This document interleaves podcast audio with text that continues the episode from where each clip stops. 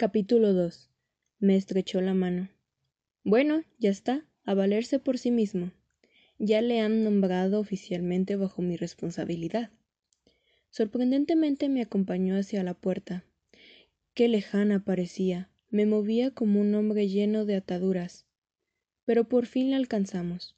La abrí con la sensación de que se trataba de un sueño, pero en el último instante la hermandad del hombre de mar se impuso con mayor fuerza que la diferencia existente entre la edad y el rango. Se dejó sentir en la voz del capitán Ellis. Adiós y buena suerte. dijo con tanta cordialidad que solo pude responderle mirándole con agradecimiento Luego me di la vuelta y me marché sin que nunca más volviera a verlo. No había dado ni tres pasos por la antesala del despacho destinada al pueblo cuando oí a mis espaldas una voz bronca, fuerte y autoritaria, la voz de nuestro lugarteniente de Neptuno. Iba dirigida al jefe de servicio, el cual tras haberme dejado pasar, al parecer había quedado por allí cerca. Señor R. dijo ordene que mantengan encendida la caldera de la chalupa para llevar al capitán a bordo del Melita a las nueve y media de esta noche. Quedé impresionado ante el sorprendido asentimiento de R. Sí, señor. Luego corrió delante de mí hasta el rellano de la escalera. Mi nueva dignidad la tenía tan poco asumida que no tomé conciencia de que yo era el objeto de esta última deferencia. Parecía como si de pronto me hubieran crecido un par de alas sobre los hombros, prácticamente apenas rozaba el barnizado del suelo. Pero R estaba impresionado. No me lo puedo creer, exclamó en el rellano de la escalera mientras la tripulación malaya de la chalupa que se encontraba allí miraba con cara de pocos amigos al hombre gracias al cual iban a tener que quedarse prestando servicio muy tarde sin poder ir a jugar, visitar a sus chicas o disfrutar de sus sencillos deleites domésticos. ¡Diablos! ¿Su propia chalupa? ¿Qué le ha hecho? Su mirada revelaba una curiosidad respetuosa. Yo me sentía bastante confusa. ¿Es para mí? No tenía la más remota idea, balbucié. Asintió con la cabeza varias veces. Sí, y la última persona que usó la chalupa antes que usted fue un duque, nada menos. Creo que esperaba que fuese a caerme redondo allí y mismo, pero llevaba demasiada prisa como para mostrar mis emociones. Me sentía tan conmocionado que esta pasmosa noticia se diría que no me impresionó en absoluto. Cayó sobre mi cerebro en ebullición y allí quedó tras una corta pero efusiva despedida del señor R. El favor de los grandes arroja una aureola en torno al afortunado objeto de su elección. Aquella excelente persona me preguntó qué podía hacer por mí. Solo me conocía de vista y sabía muy bien que nunca volvería a verme. Simplemente era una persona que servía como pretexto burocrático, rellenando formularios con toda la superioridad artificial de un hombre de pluma y papel, frente a quienes se aferran a realidades fuera de los muros sagrados de los, de los edificios oficiales. No éramos más que fantasmas para él, meros símbolos para apuntar en libros y pesados registros, sin cerebro, músculos ni perplejidades. Algo escasamente útil y decididamente inferior. Y él, y para colmo después de sus horas de oficina, quería saber si podía serme de alguna utilidad. La verdad es que tenía que haberme sentido tan conmovido como para echarme a llorar pero ni siquiera lo pensé. Le dejé allí como si no fuera más que un símbolo. Bajé la escalera flotando, salí flotando de, del impotente y oficial portalón, y no dejé de flotar mientras me alejaba. Utilizo este término mejor que la palabra volar, porque tengo la clara impresión de que aunque mi inquietud juvenil me hiciera sentir alterado, era consciente de mis actos, a esa parte de la humanidad compuesta por blancos, negros y amarillos, dedicada a sus asuntos, debía darle la impresión de que era un hombre que caminaba tranquilamente, y no existía abstracción alguna que igualara mi profunda indiferencia por las formas y los colores de este mundo. Era algo casi absoluto. Y aun así de pronto reconocí a Hamilton. Lo reconocí sin esfuerzo, sin impresionarme, sin sobresaltarme. Allí estaba él, paseando hacia la oficina del puerto, con toda su dignidad rígida y arrogante. Su cara enrojecida hacía que llamase la atención desde lejos, resplandecía sobre el fondo oscuro de la calle. Él también me había visto. Algo, quizás la inconsciente exuberancia de los espíritus, me movió a saludarle con mi mano con gran afectación. Esa falta de tacto se produjo antes de que me percatara que no debía haberlo hecho. En efecto de mi desfachatez, le detuvo en seco como si se hubiera producido un disparo. La verdad es que creo que se tambaleó, aunque por lo que pude ver no se cayó. Pasé frente a él un instante y no volví la cabeza. Había olvidado su existencia. Los diez minutos siguientes podían haber sido diez segundos o diez siglos por la falta de conciencia que tuve de ellos. La gente podía haberse muerto a mi paso, las casas podrían haberse derrumbado, las pistolas haberse disparado. No me habría dado cuenta, pensaba. Por Dios, lo conseguí. Me refiero al mando, y me había llegado de un modo totalmente imprevisto en mis humildes sueños.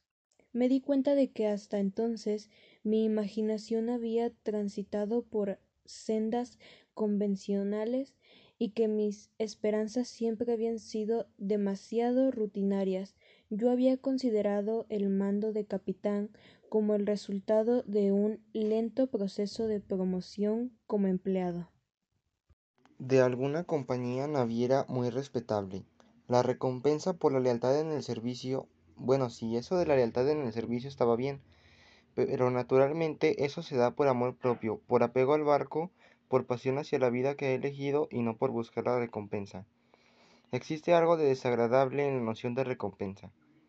Y ahora aquí tenía el mando en mi bolsillo, desde luego de forma incontestable, pero de la manera más inesperada.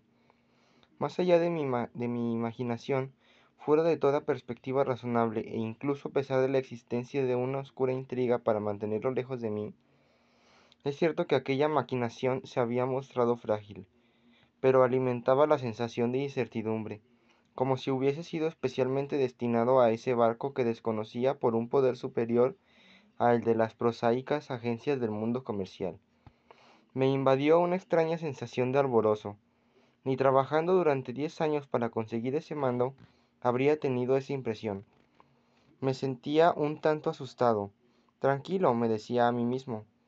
El maldito mayordomo parecía esperarme frente a la puerta del hogar de oficiales. Había allí una amplia escalinata de unos cuantos escalones, en cuya parte superior el mayordomo se paseaba de un lado a otro, como si estuviese encadenado, como un perro sin dueño. Parecía como si su garganta estuviera tan seca que le impidiese ladrar. Lamento decir que me detuve antes de entrar. Se había producido una revolución en mi naturaleza moral. Esperó boquiabierto, sin aliento, mientras yo lo observaba durante medio minuto. ¿Y usted pensaba que podía darme de lado? le comenté con cierto tono burlón. Usted dijo que volvía a casa, dijo chillando lastimosamente. Me pregunto cómo se tomará el capitán Ellis semejante excusa. Manifesté lentamente con cierto tono de amenaza. Su mandíbula inferior tembló todo el tiempo y su voz era como el válido de una cabra enferma. Usted me ha delatado, usted ha acabado conmigo. Ni su aflicción ni lo absurdo de su afirmación consiguieron desarmarme. Se trataba de la primera vez que intentaban hacerme daño, al menos la primera vez que tenía constancia de ello, y todavía era lo bastante joven. Me encontraba aún demasiado a este lado de la línea de sombra como para no sorprenderme e indignarme ante aquello. Le miré fijamente, inflexible. Que sufre el condenado se golpeó la frente y entré perseguido hasta el comedor por sus chillidos. Siempre supe que usted sería mi perdición. Este clamor no solo me alcanzó, sino que me adelantó hasta la galería. haciendo que apareciese el capitán Giles. Le vi frente a mí en la puerta de entrada con toda la ordinaria solidez de su sabiduría. La cadena de oro brillaba sobre su pecho. Sostenía una humeante pipa. Le tendí la mano calurosamente y pareció sorprendido, pero al final no se manifestó excesivamente efusivo, mostrando una tímida sonrisa de superior experiencia, que cortó en seco mi agradecimiento como si fuera un cuchillo. Creo que no articulé más de una palabra, e incluso al pronunciarla, juzgando por el calor de mi rostro, me ruboricé como si hubiese hecho algo malo. Con un tono de indiferencia le pregunté cómo diablo se había dado cuenta de la existencia de la pequeña trama que se había forjado. Murmuró satisfecho que pocas cosas ocurrían en el puerto de las que él no se enterase, y en cuanto al hogar, se había alojado en él con frecuencia durante cerca de diez años. Nada de lo que allí ocurría se le escapaba a su gran experiencia. No le había costado trabajo alguno, ningún trabajo en lo absoluto. Luego, con su tono tranquilo y espeso, quiso saber si yo había elevado oficialmente alguna queja respecto a la actitud del mayordomo. Le respondí que no, aunque desde luego no me había faltado ocasión para hacerlo, que el capitán Ellis me había echado una bronca de la forma más ridícula imaginable, por no haber estado donde tenía que estar cuando me necesitaba. Es un viejo curioso, me interrumpió el capitán Giles. ¿Y usted qué le respondió? Sencillamente le dije que acudía a la oficina en el preciso instante en el que oí el mensaje. Nada más. No quería perjudicar al mayordomo. Sería indigno fastidiar a semejante personaje. No, no me quejé, aunque creo que él piensa que lo he hecho. Deje que lo piense. Tiene tal miedo metido en el cuerpo que le costará olvidarse del asunto porque el capitán Ellis sería capaz de echarle y dejarle caer en el centro de Asia. Espere un momento, dijo el capitán Giles alejándose súbitamente. Me senté con una gran sensación de cansancio, sobre todo mental. Antes de poder ordenar mis ideas, volvió a colocarse frente a mí mientras musitaba la excusa de que se había tenido que marchar para tranquilizar a aquel tipo. Le miré sorprendido, pero en realidad me resultaba indiferente. Explicó que se había encontrado al mayordomo tumbado boca abajo sobre el sofá de crin. Ahora se encontraba mejor. No se iba a morir de miedo dije con desprecio. No, pero podría haberse tomado una sobredosis de uno de esos pequeños frascos que guarda en su cuarto, comentó el capitán Giles totalmente serio. Ese cretino trató de envenenarse una vez hace unos años. No me diga, comenté sin mostrar la menor emoción. De todos modos, no creo que se perdiese gran cosa. Creo que eso mismo se podría decir de muchos. No exageré tanto, protesté riendo nerviosamente pero me pregunto qué sería de esta parte del mundo si usted dejara de cuidarla. En una sola tarde me ha conseguido el mando de un barco y le ha salvado la vida al mayordomo. El por qué se ha tomado tanto interés en ambos casos es algo que no alcanzo a entender. El capitán Giles permaneció en silencio durante unos minutos. Luego gravemente repuso La verdad es que no es un mal mayordomo. Al menos sabe encontrar un buen cocinero, y lo que es mejor, una vez encontrado, es capaz de conservarlo. Recuerdo los cocineros que tuvimos antes de que llegase el mayordomo. Debió mostrar cierta impaciencia porque se detuvo disculpándose por haberme largado una parrafada semejante, mientras sin duda necesitaba tiempo para hacer los preparativos. Lo que yo realmente necesitaba era estar solo durante un rato. Aproveché su disculpa para marcharme. Mi dormitorio era un refugio tranquilo situado en un ala del edificio aparentemente desocupada, sin tener absolutamente nada que hacer, dado que no había, no había deshecho mi equipaje.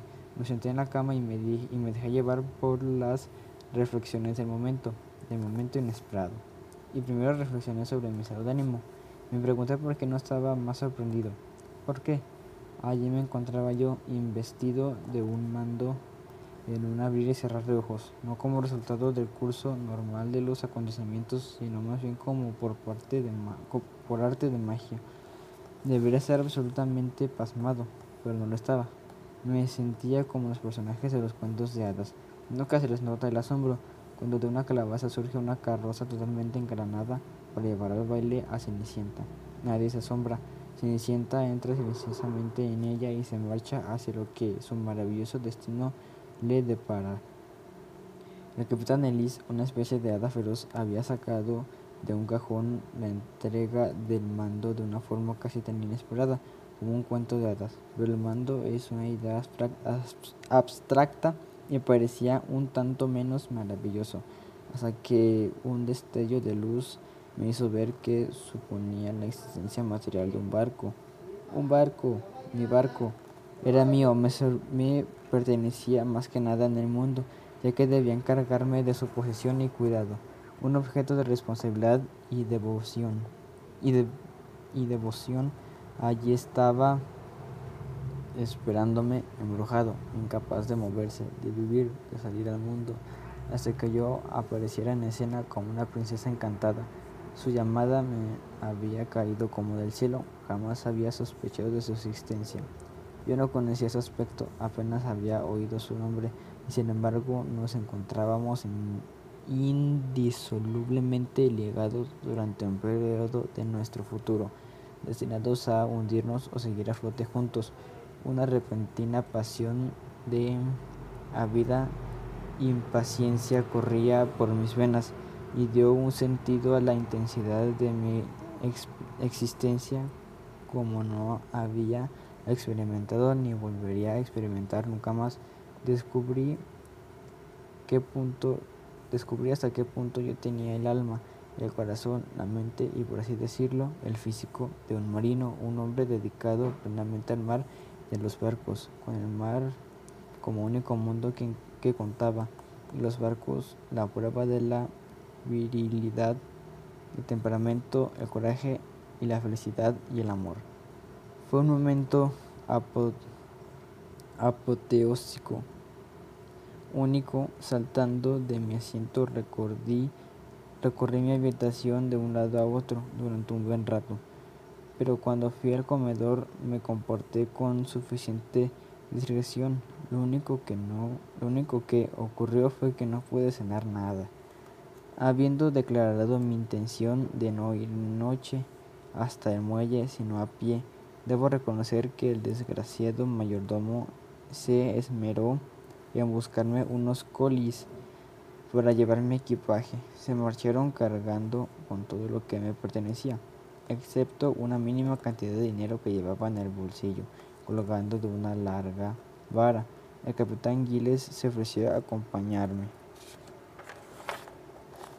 Seguimos la oscura sombra que dejaba el callejón de, árboles que atravesaba la explanada hacia fresco bajo los árboles. El capitán Giles, echándome repentinamente a reír, comentó, sé quién dará gracias a Dios por perderle de vista, suponerse que se refería al mayordomo.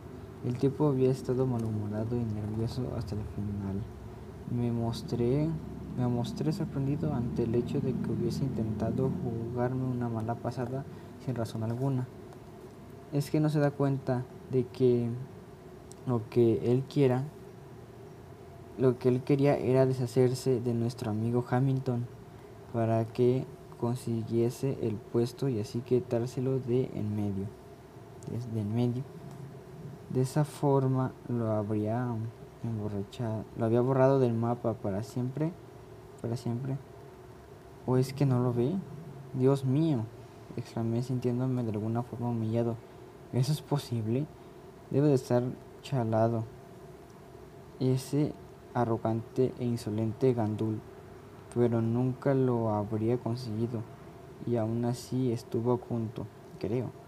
Porque la autoridad del puerto estaba decidida a mandar a alguien.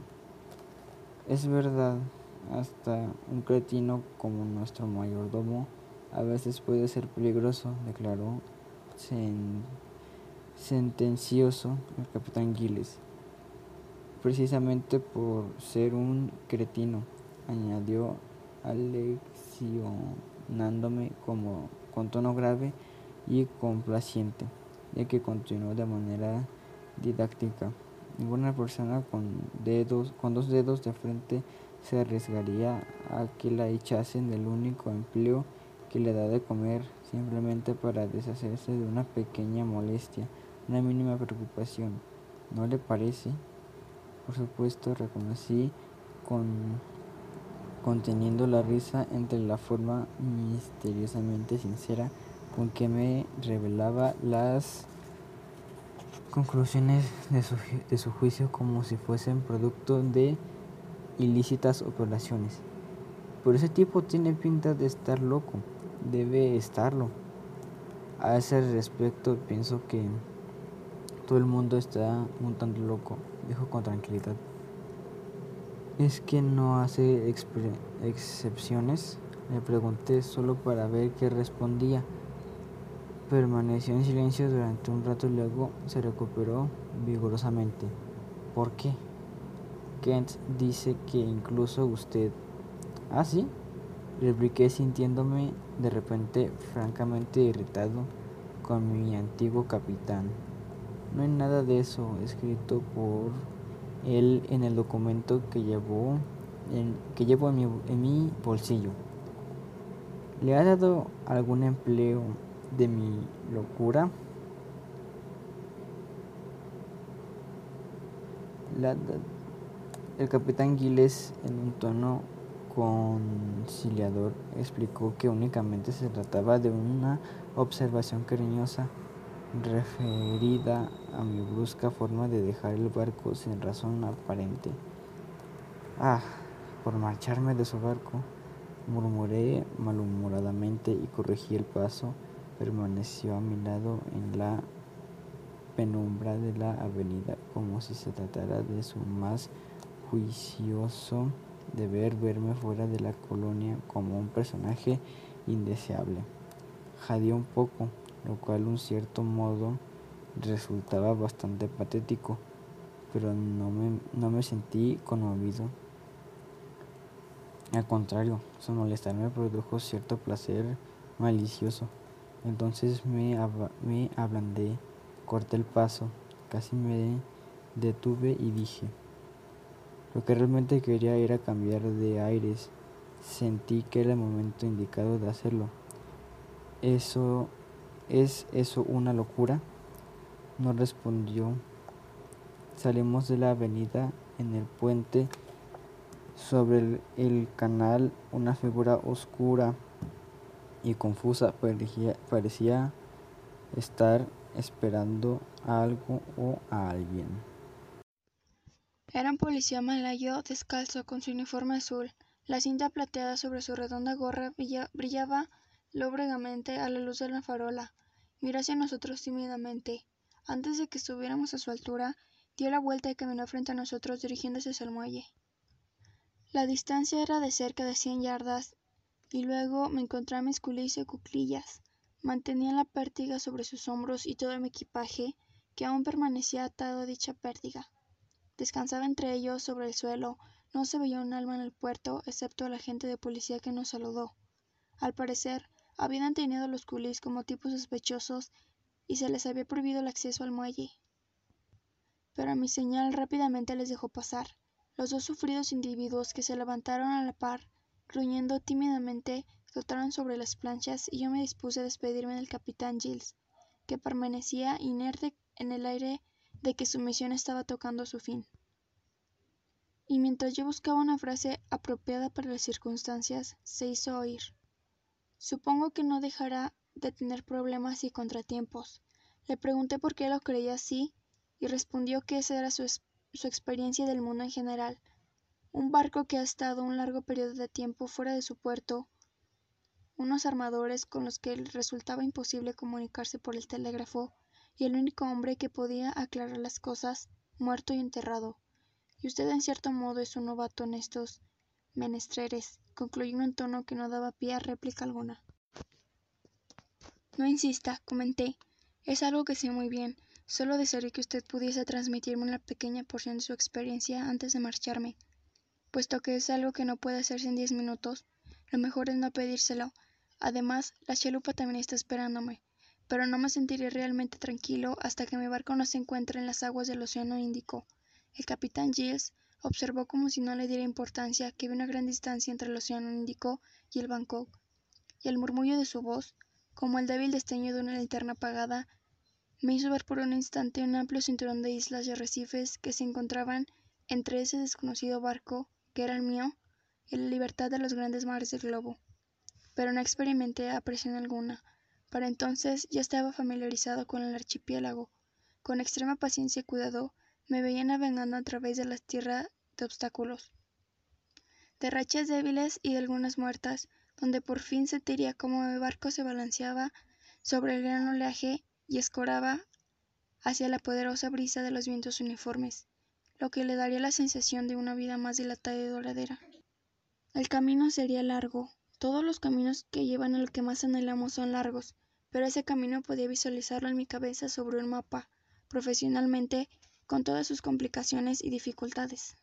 Y aún así parecía sencillo. Se es o no se es un marino, y yo no tenía dudas al respecto. La única zona que me resultaba desconocida era el Golfo de Siam, y se lo mencioné al capitán Giles. No es que me preocupasen demasiado, pertenecía a la misma. Región cuyo entorno conocía, en cuya alma había penetrado durante los últimos meses de aquella existencia con la que ya había roto repentinamente, como cuando uno rompe con una persona encantadora. El Golfo. Ah, sí, aguas extrañas. Ese Golfo, dijo el capitán Giles. ¿Extrañas? En ese caso era un término vago. Todo sonaba como una opinión expresada por una persona temerosa de que se le pudiese acusar de decir algunas calumnias. No pregunté en qué sentido eran extrañas. La verdad es que no había tiempo. Pero en el último minuto, y por iniciativa propia, el capitán Giles lanzó una advertencia. Haga lo que haga, manténgase en el oeste. En esta época del año, el lado occidental es peligroso. No deje que nada le tiente a ir hacia el oeste. Ahí no encontrará más que problemas. Aunque me resulta difícil imaginar qué podía tentarme a dirigir el barco hacia las corrientes y los arrecifes de la costa malaya, le agradecí el consejo. Estrechó mi mano afectuosamente y el final de nuestra relación se cerró súbitamente con las palabras buenas noches.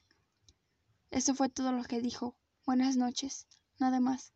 Yo no sé lo que tenía la intención de decir, pero el factor sorpresa hizo que me tragase mis propias palabras.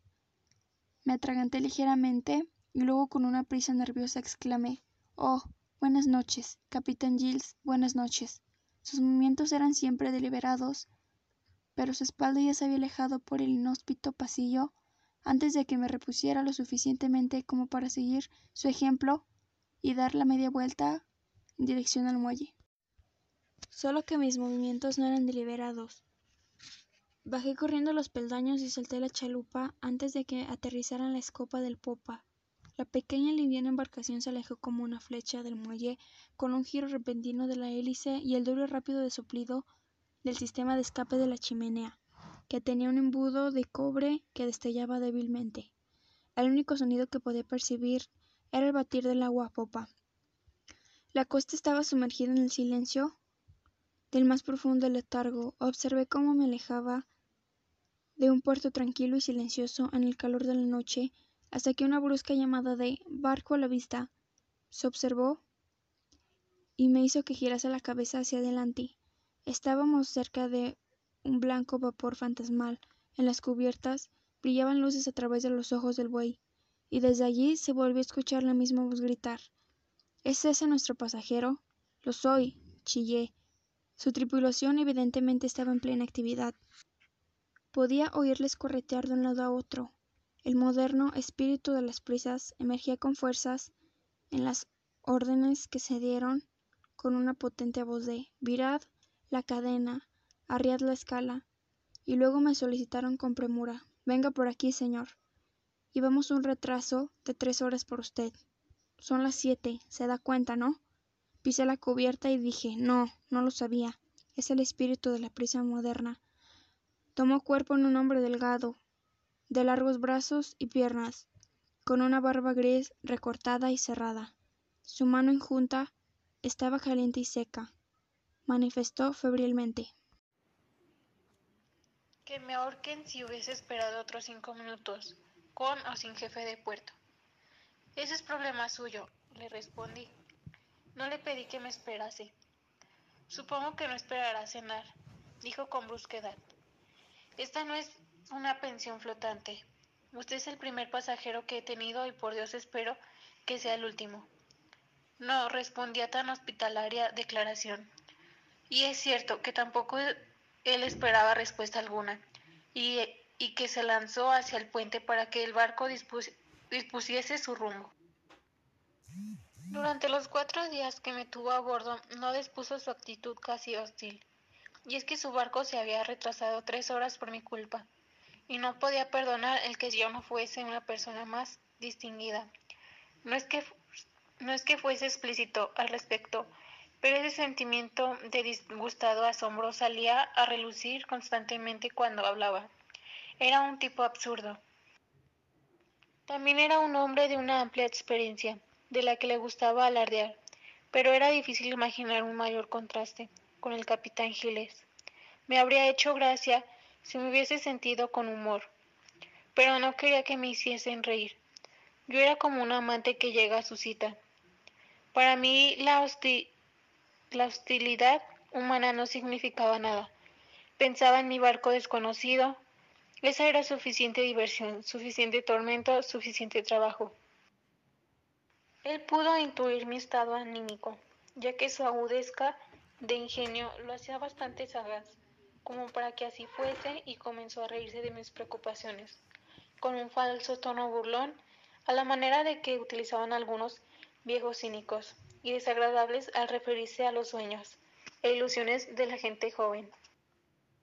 Por otro lado, yo me reprimía a la hora de preguntarle por el aspecto de mi barco, aunque sabía que dado el que iba a Ban Bangkok prácticamente todos los meses, debía de haberlo visto. Yo no quería exponer el barco, mi barco, a ningún comentario despectivo.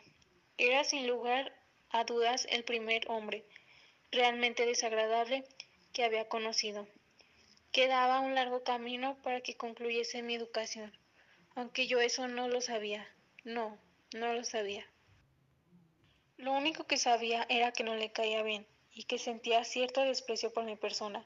¿Por qué? Al parecer porque su barco se había retrasado por tres horas por mi culpa.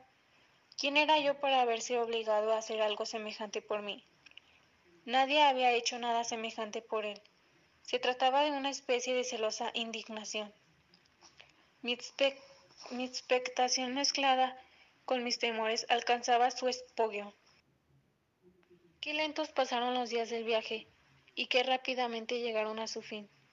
Una mañana temprano cruzamos la barra y mientras el sol se levantaba esplendorosamente sobre los espacios de la tierra llana, sorteamos los innumerables recodos.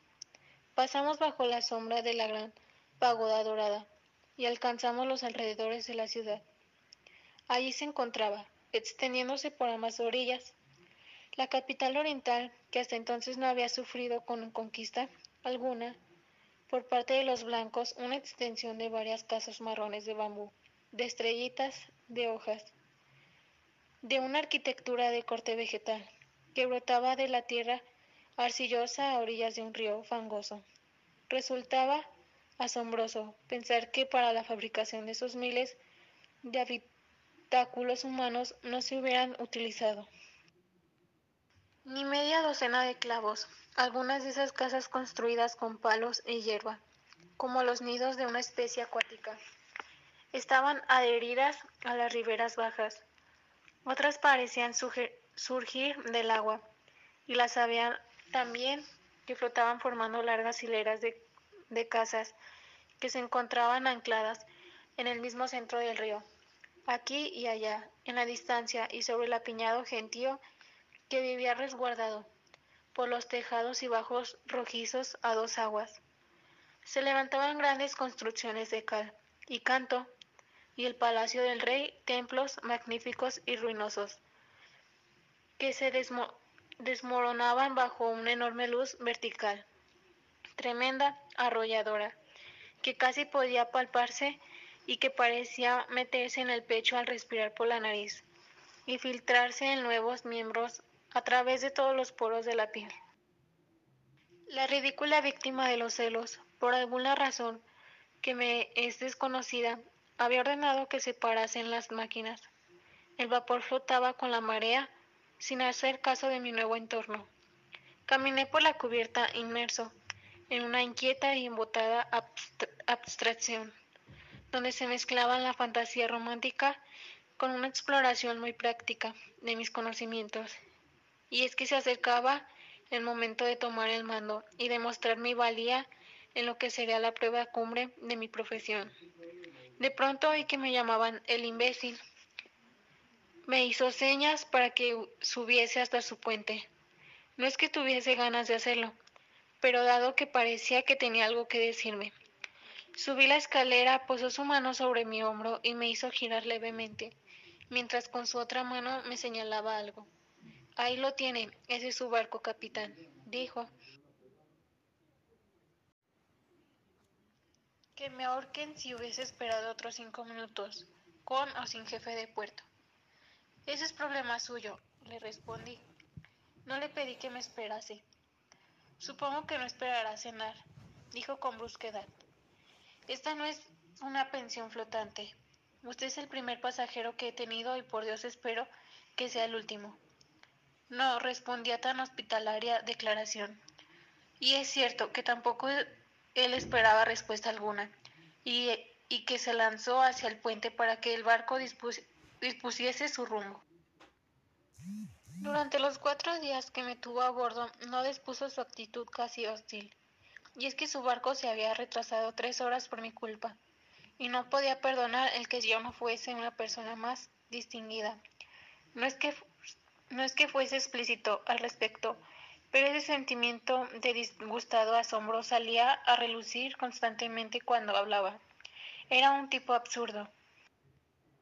También era un hombre de una amplia experiencia, de la que le gustaba alardear, pero era difícil imaginar un mayor contraste con el capitán Giles. Me habría hecho gracia si me hubiese sentido con humor, pero no quería que me hiciesen reír. Yo era como un amante que llega a su cita. Para mí la, la hostilidad humana no significaba nada. Pensaba en mi barco desconocido. Esa era suficiente diversión, suficiente tormento, suficiente trabajo.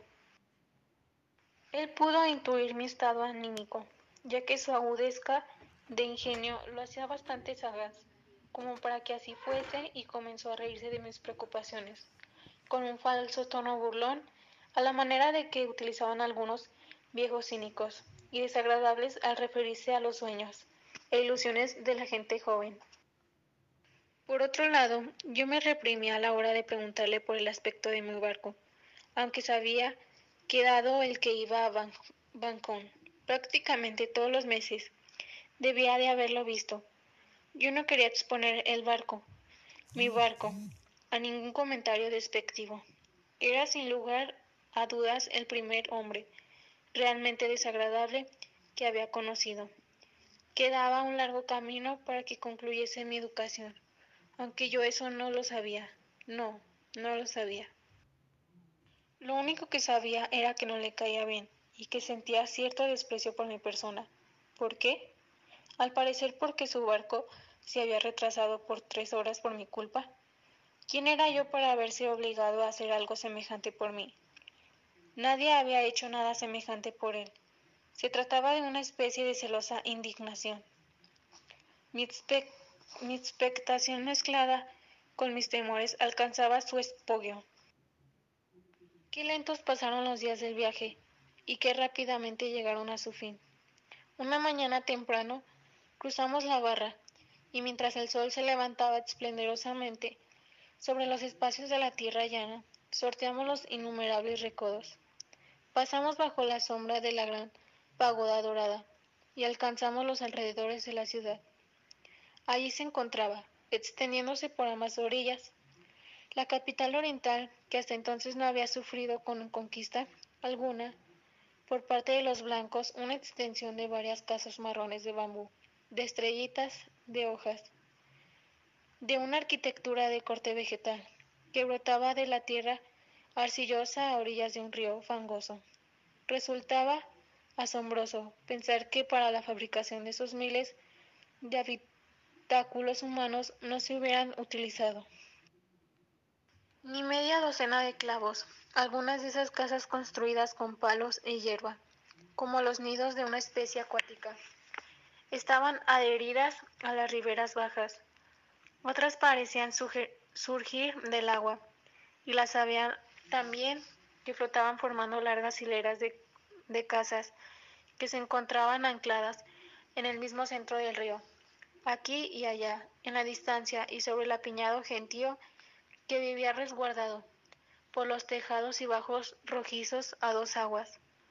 Se levantaban grandes construcciones de cal y canto, y el palacio del rey, templos magníficos y ruinosos, que se desmo desmoronaban bajo una enorme luz vertical, tremenda, arrolladora, que casi podía palparse y que parecía meterse en el pecho al respirar por la nariz y filtrarse en nuevos miembros a través de todos los poros de la piel.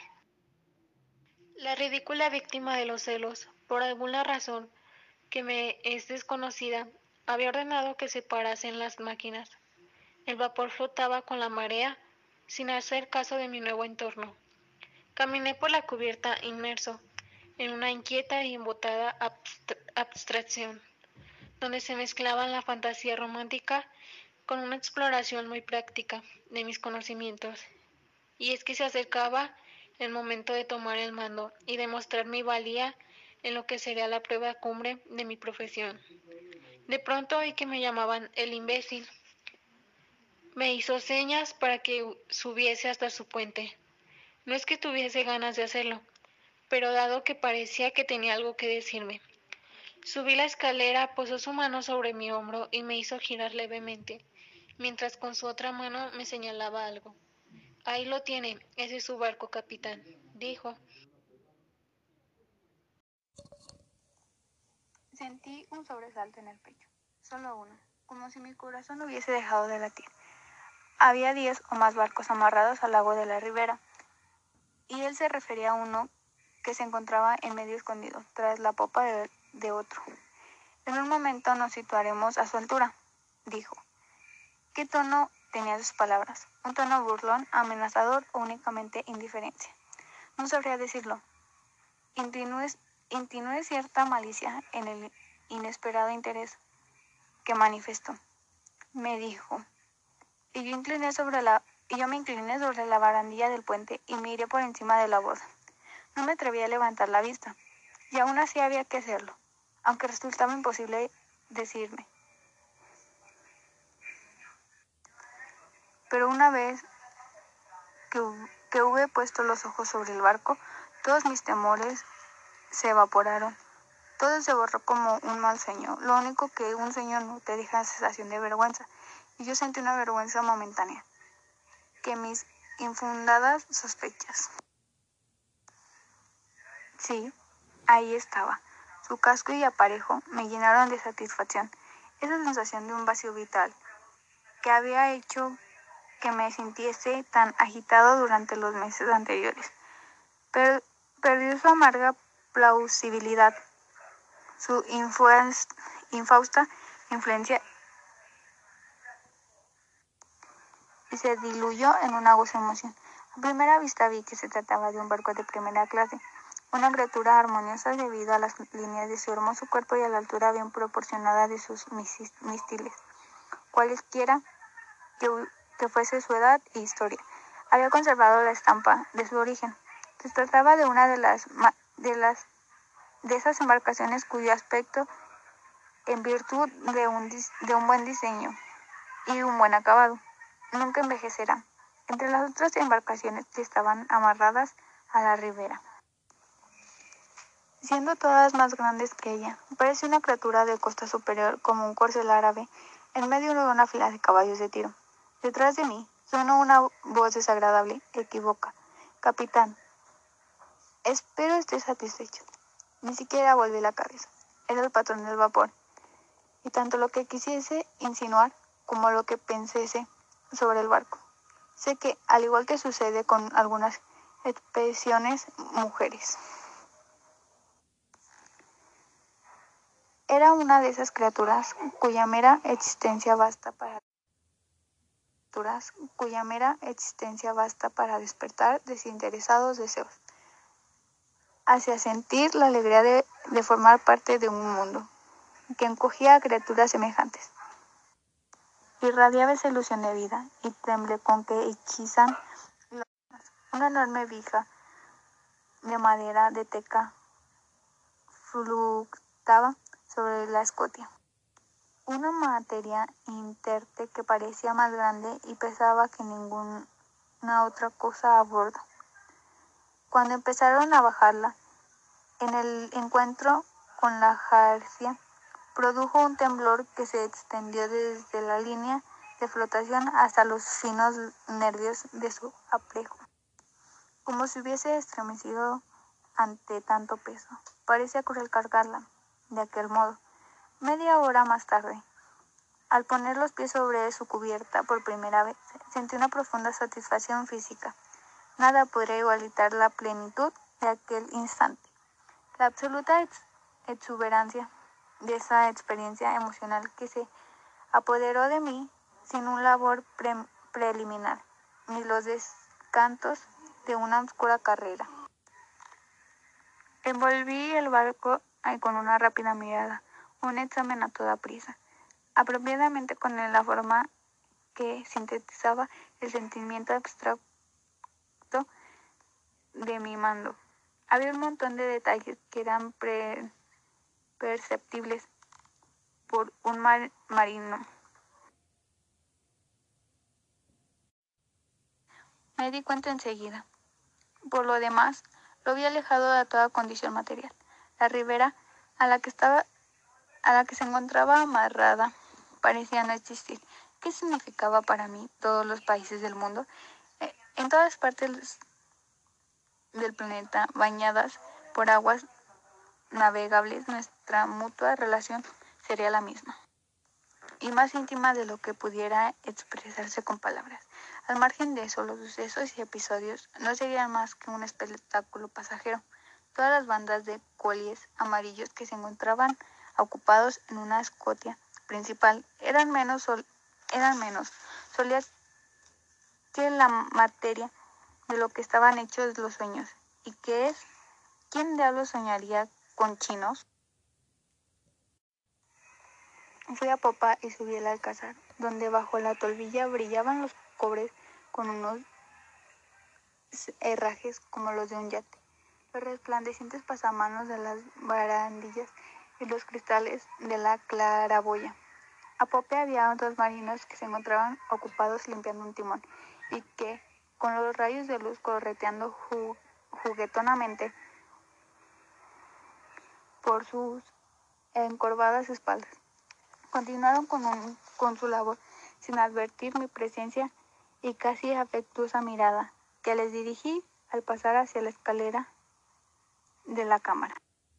Las puertas estaban Las puertas estaban abiertas, de par en par, y corre, corredera empujaba hacia atrás. El grito de las escaleras de caracol dificultaba la vista del pasillo.